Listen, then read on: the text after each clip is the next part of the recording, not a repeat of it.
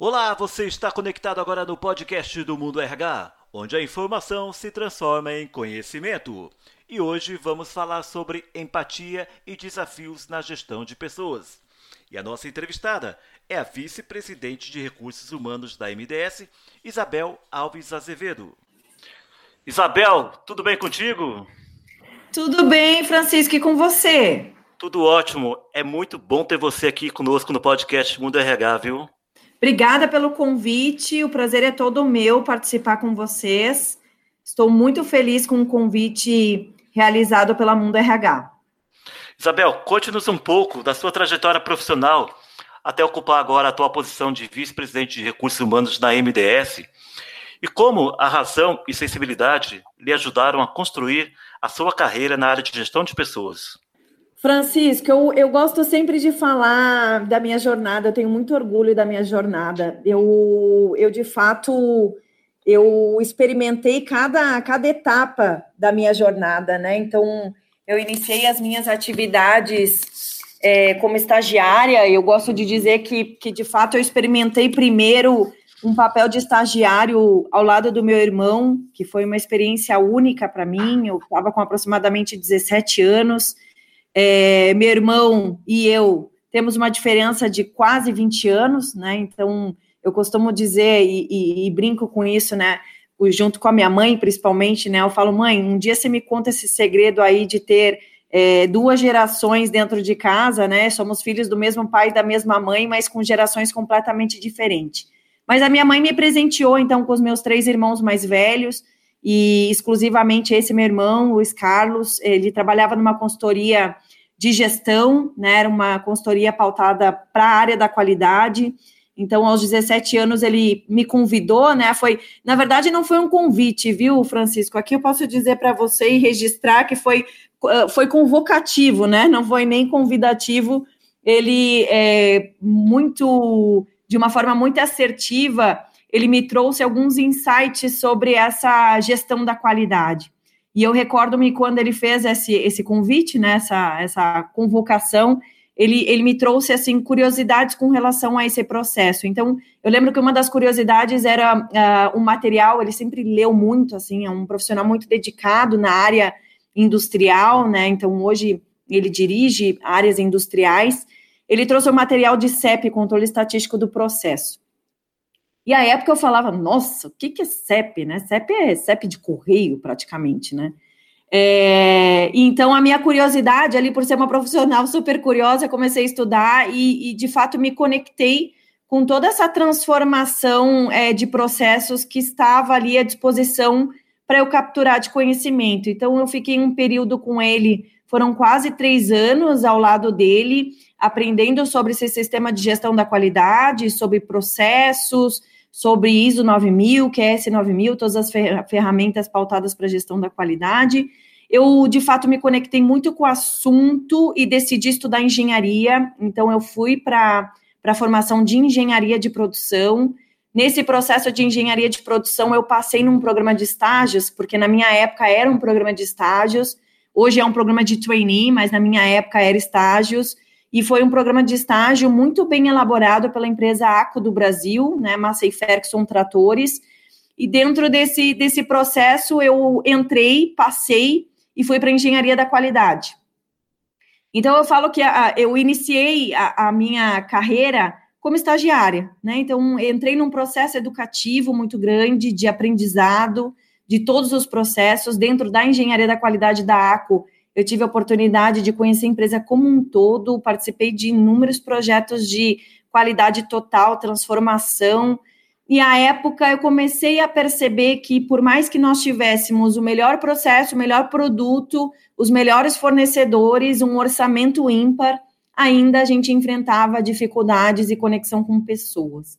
Então, isso fez com que eu buscasse incansavelmente por é, conteúdos de recursos humanos.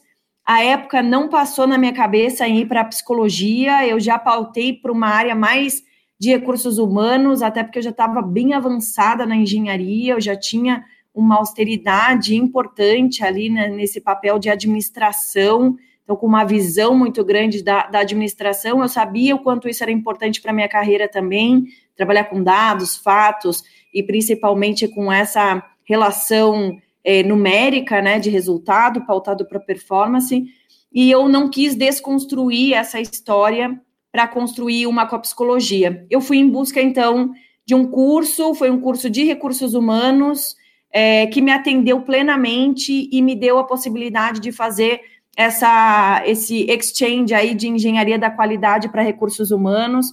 Foi quando eu ganhei a oportunidade de trabalhar no grupo do Ernesto Correia, que, que à época ele tinha o pool de empresas que era a GetNet, a Goodcar, é, a Embratec, né, que era uma administradora de benefícios. Eu fui muito feliz lá, eu iniciei minha carreira lá como consultora interna de recursos humanos, que é o Business Partner.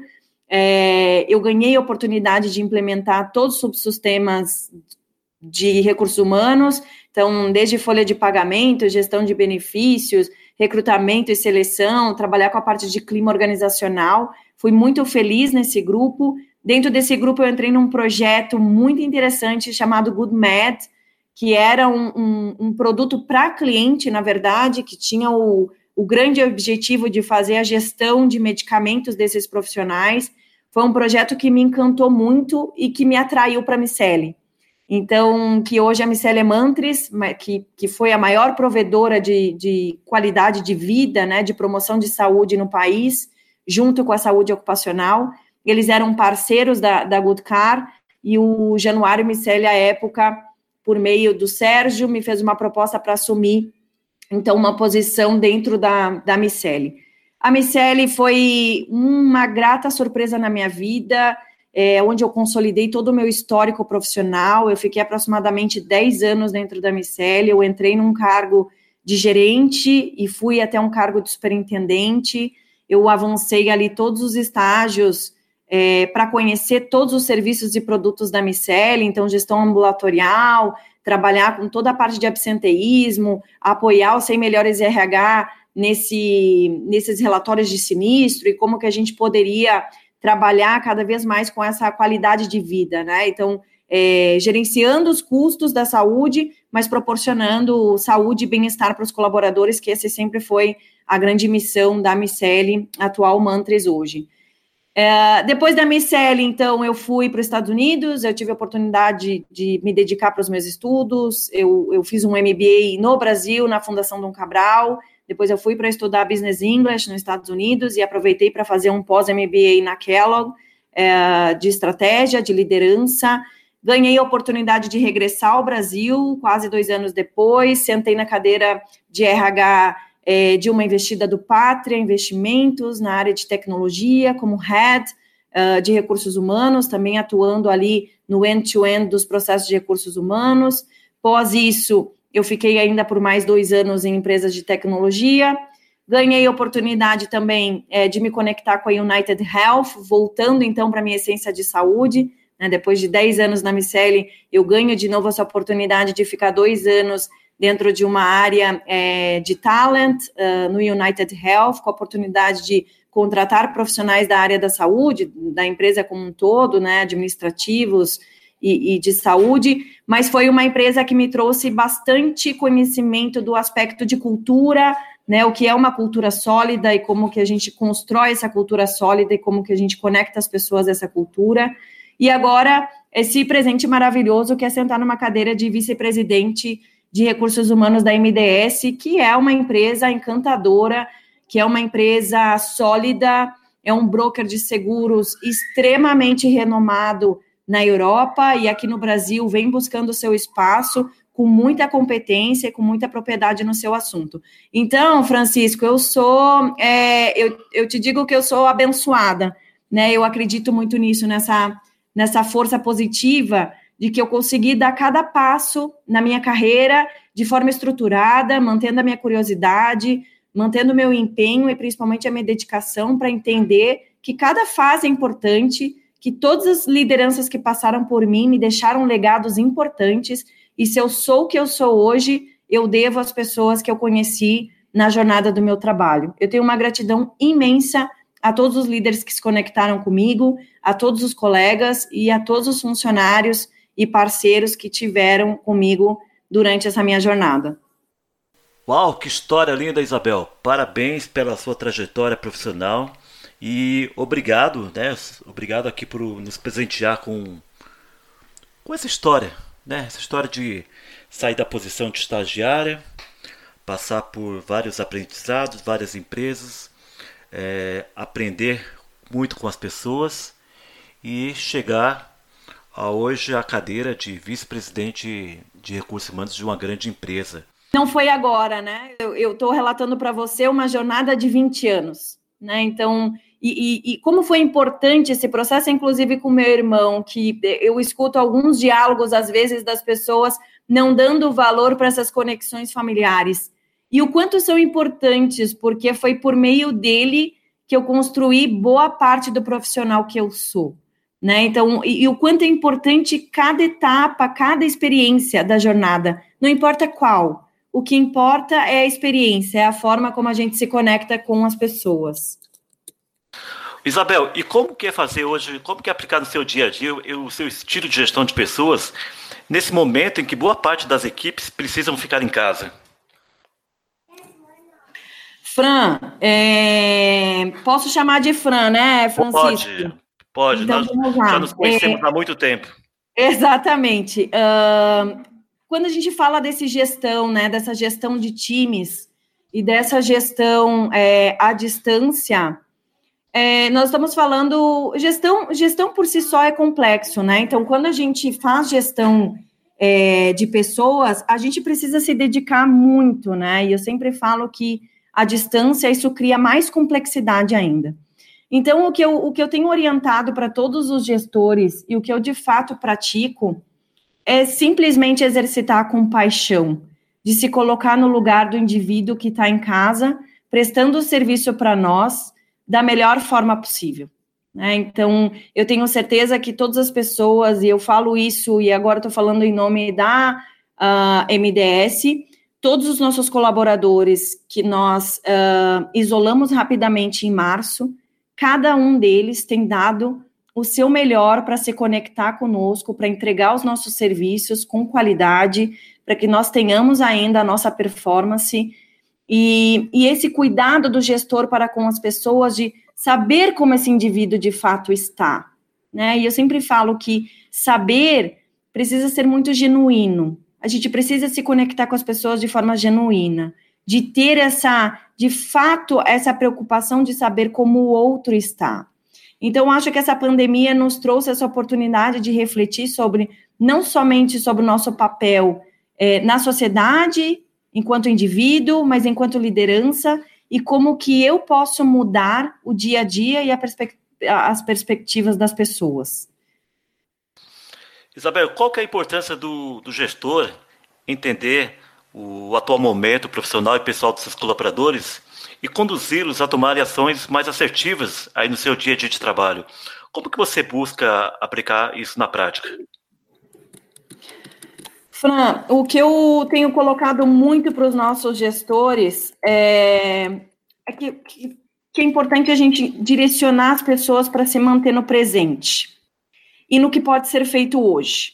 Ainda que o medo traga qualquer resposta nebulosa para todos nós, que a gente precisa buscar amenizar os sintomas de ansiedade e tentar viver de maneira saudável, refletindo sobre esses aprendizados que podemos ter com toda essa triste realidade do Covid. Então, a, a minha recomendação para a liderança da MDS, o que eu tenho compartilhado com as pessoas que se conectem, que se conectam comigo de uma certa forma, é que a gente possa refletir, endereçar é, alguns aspectos, né? Acho que a primeira delas é apoiar o nosso time a filtrar notícias. Acho extremamente relevante que o gestor enderece isso com o seu time, que tenha diálogo sobre isso.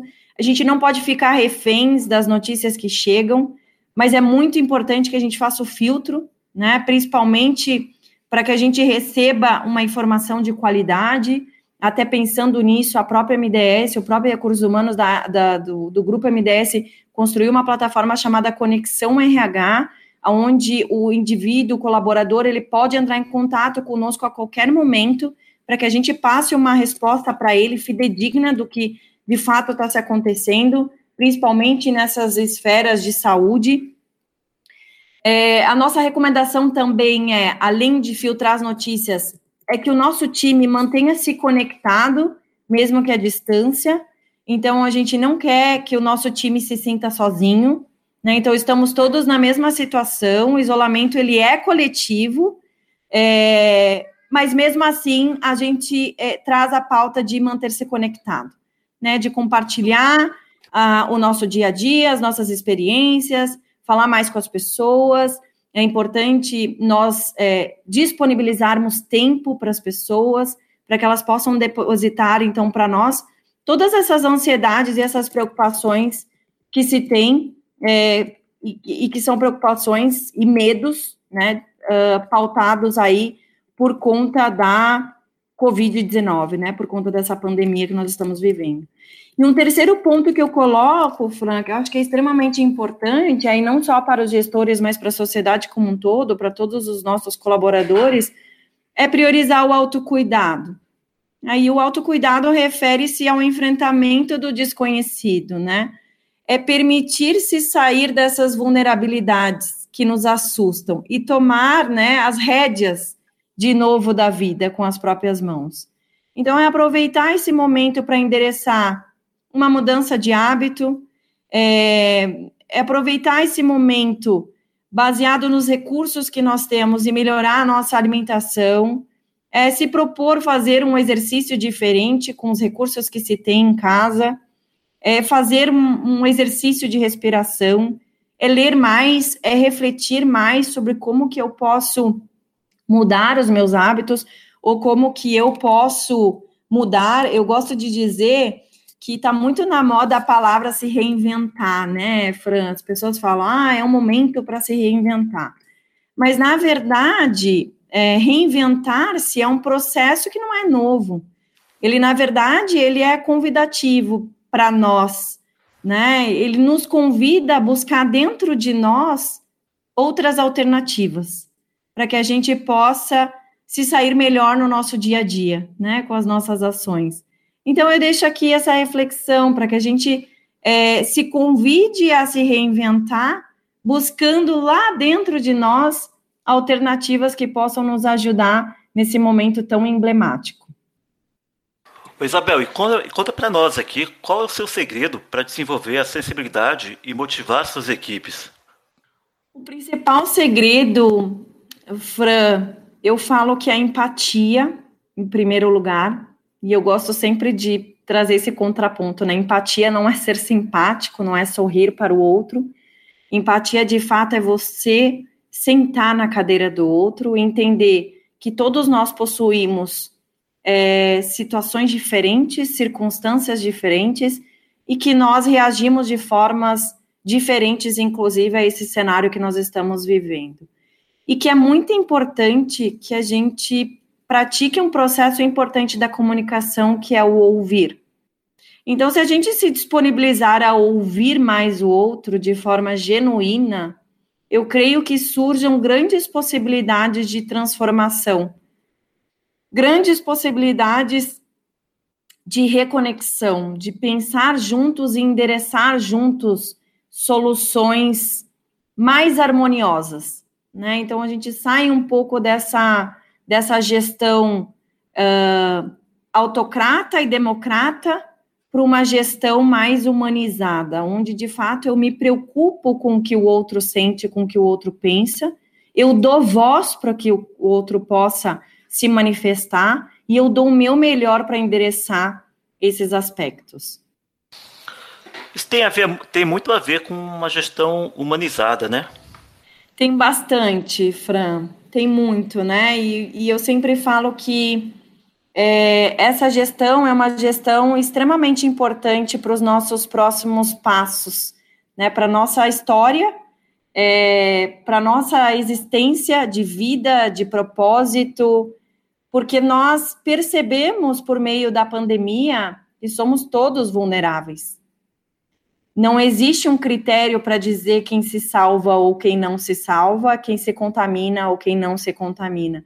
Claro, nós temos possibilidades de combater por meio do isolamento, existe todo um protocolo de saúde que nós podemos seguir, mas a verdade é que, se contaminado, todos nós estamos em risco. E quando nós pensamos dessa forma, a gente traz um pouco do pensamento da igualdade e da equidade, de que todos nós somos importantes e de que todos nós podemos ter voz e de que todos nós podemos endereçar algo importante nas nossas vidas. E que se a gente permitir se ajudar e ajudar o outro, eu tenho certeza absoluta que a gente cresce a companhia também. Né? Então, os grandes desafios das companhias e principalmente das áreas de recursos humanos é trabalhar essas fontes de comunicação, é trabalhar essas relações de empatia e compaixão da liderança para com o liderado e a sua própria reciprocidade. Né? Então, é um trabalho nosso, é um trabalho de cada um de nós é, partir desse princípio de que nós podemos humanizar o processo como um todo, né?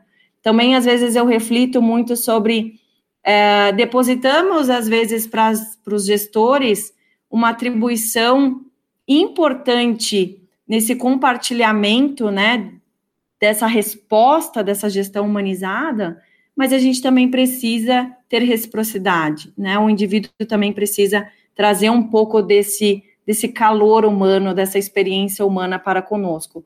Mas eu, eu tenho certeza, Fran, que nós ganhamos uma oportunidade ímpar de se conectar de forma diferente, de de fato exercitar empatia, compaixão e de entregar cada vez mais melhores serviços, com melhores alinhamentos, com melhores comunicações por, por meio de todos nós, né? não só dos líderes, mas de todos que pertencem à organização.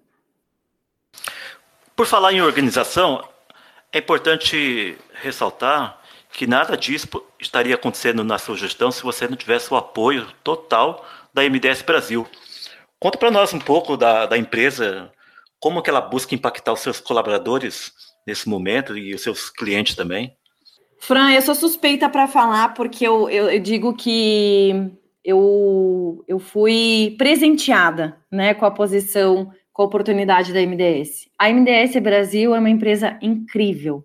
As pessoas todas são incríveis.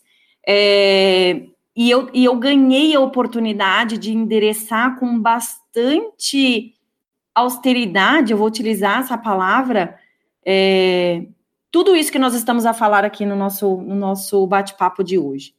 A MDS, de fato, vestiu todos, todos, né, da, da alta liderança a todos os colaboradores da companhia, exerceram com muita propriedade a, empa a empatia, a compaixão, a solidariedade. Então, é uma empresa que assimilou muito rápido é, essa, essa nova dinâmica.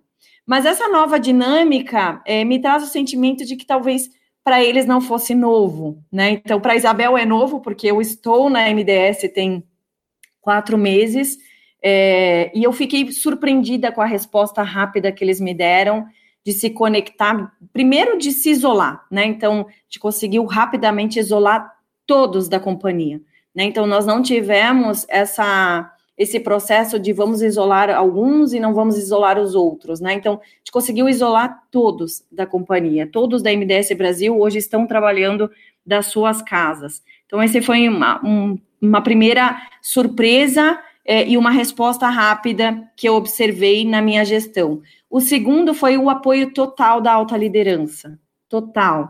Então, José Manuel, nosso CEO global, o Ariel, nosso CEO Brasil, os vice-presidentes Tiago Tristão, Gustavo Quintão e o Tomás Tescaro, que são vice-presidentes das business units da MDS, foram impecáveis e são incansáveis para que a gente leve cada vez mais solidariedade e acolhimento para os nossos times e para que a gente possa estar sempre conectados. Então, eu venci uma barreira importante e eu consegui consolidar é, pilares importantes na minha carreira como liderança e comunicação. Então, eles me presentearam com essa oportunidade ímpar de trabalhar de forma brilhante com pilares tão importantes nas organizações. Então, eu só tenho a agradecer ao time da MDS como um todo. É, em especial, temos a doutora Andréia, que ela é espetacular, uma profissional muito competente, que nos acompanha e nos assessora muito bem nessa dinâmica de gestão da saúde, do cuidado, de se conectar com todos os nossos colaboradores, de se preocupar com a família dos nossos colaboradores e de trazer respostas tão rápidas e soluções tão eficientes para que a gente pudesse combater o coronavírus. Gente, eu tive a honra aqui de conversar com a vice-presidente de RH da MDS Brasil, Isabel Azevedo, e aproveita a oportunidade para lembrar os nossos ouvintes aqui do podcast que a executiva está participando da premiação RHs Mais Admirados do Brasil 2020, promovido pelo grupo Gestão RH. Para votar na Isabel, acesse www.gestãoerh.com.br. Pronto, dado o recado, agora eu agradeço a Isabel de coração pela sua participação aqui no podcast do Mundo RH. Muito obrigada, Francisco. Foi ótimo o nosso bate-papo. Obrigada pelo convite e estamos à disposição para colaborar em outros diálogos. É isso aí. Esse foi mais um episódio do podcast de hoje, onde tivemos a presença da vice-presidente de Recursos Humanos da MDS Brasil. E você, fique ligado em nossos próximos episódios. E não deixe de visitar a página do Mundo RH na internet www.mundorh.com.br. Até a próxima!